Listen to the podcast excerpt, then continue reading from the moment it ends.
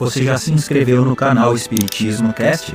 Não esqueça de ativar o sininho e todas as notificações. Assim te informaremos quando houver novos vídeos. E ajude a manter este trabalho voluntário clicando em Seja Membro. Com isso você nos ajuda a produzir mais conteúdo sobre nossa rica doutrina com a melhor qualidade técnica possível. E não se esqueça de clicar no like e compartilhar com seus amigos. Gratidão pela sua presença.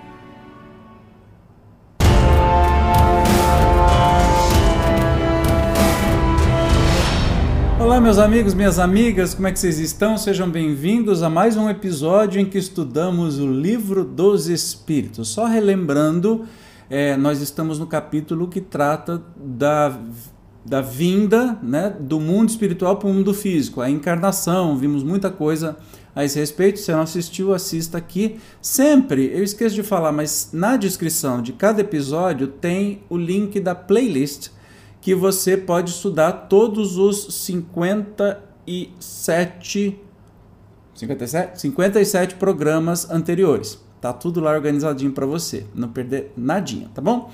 Então vamos lá, sem demora. Hoje nós vamos estudar a influência do organismo. Lembra, nós estamos falando da reencarnação. Então é sobre isso. 367.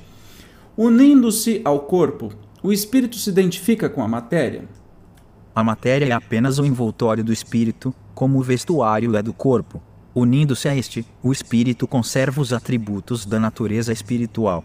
Esse se identifica com a matéria, eu acho que pode ser algo como é, se mistura com a matéria. Obviamente que não, né? O corpo físico é uma coisa, o espírito é outra. 368.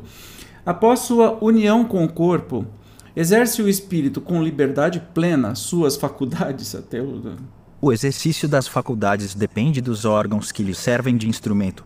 A grosseria da matéria as enfraquece. Então, óbvio que não, né?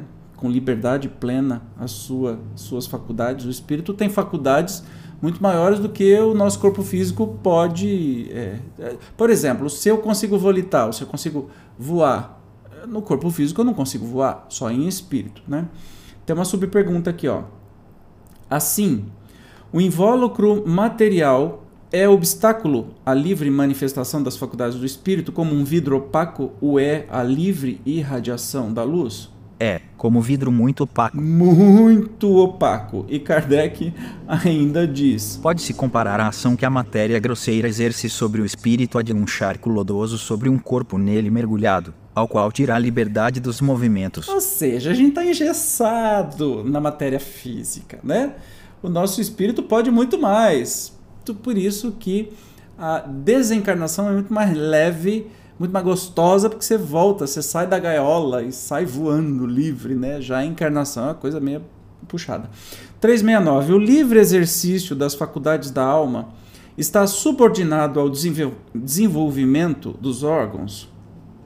Os órgãos são os instrumentos da manifestação das faculdades da alma, manifestação que se acha subordinada ao desenvolvimento e ao grau de perfeição dos órgãos, como a excelência de um trabalho está da ferramenta própria à sua execução. Eu acho que eles estão se referindo aí ao próprio cérebro, né? Assim, quanto mais a gente é, desenvolve o cérebro, a gente vai conseguir é, expor aí as tais faculdades da alma, o, quem a gente é de verdade, espírito, alma e quanto mais a gente desenvolve o cérebro, mais a gente consegue colocar em prática aí essas faculdades da alma. 370.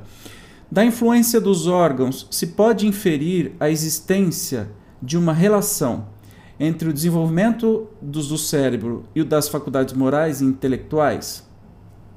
Então, assim, pode-se inferir né, que tem uma relação entre desenvolvimento do cérebro e faculdade moral e intelectual. Eu acho meio é estranho isso, porque assim, tá, o cérebro vai desenvolvendo, não quer dizer que eu tenha moral. Eu tenho inteligência, mas talvez eu não tenha moral.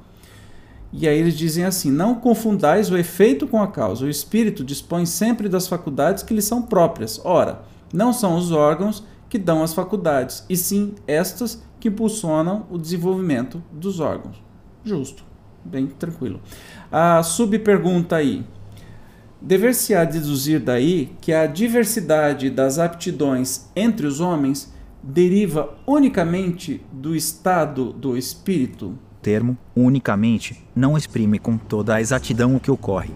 princípio dessa diversidade reside nas qualidades do espírito, que pode ser mais ou menos adiantado.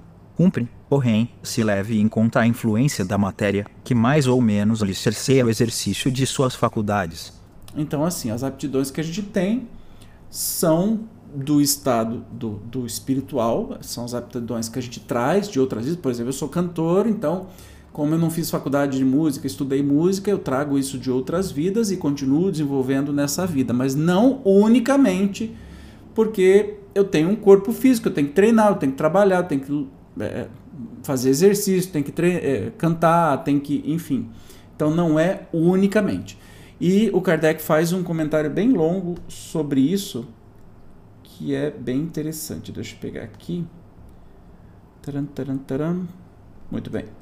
Encarnando, traz o espírito certas predisposições e, se se admitir que a cada uma corresponda no cérebro um órgão, o desenvolvimento desses órgãos será efeito e não causa. Se nos órgãos estivesse o princípio das faculdades, o homem seria uma máquina sem livre arbítrio e sem a responsabilidade de seus atos forçosos. Então, fora admitir-se que os maiores gênios, os sábios, os poetas, os artistas, só são porque o acaso lhes deu órgãos especiais, donde se seguiria que, sem esses órgãos, não teriam sido gênios que, assim, o maior dos imbecis houvera podido ser um Newton, um Virgílio ou um Rafael, desde que de certos órgãos se achassem providos. Ainda mais absurda se mostra semelhante hipótese, se aplicarmos as qualidades morais. Efetivamente, segundo esse sistema, um Vicente de Paulo, se a natureza dotara de tal ou tal órgão, teria podido ser um celerado e o maior dos celerados não precisaria senão de um certo órgão para ser um Vicente de Paulo.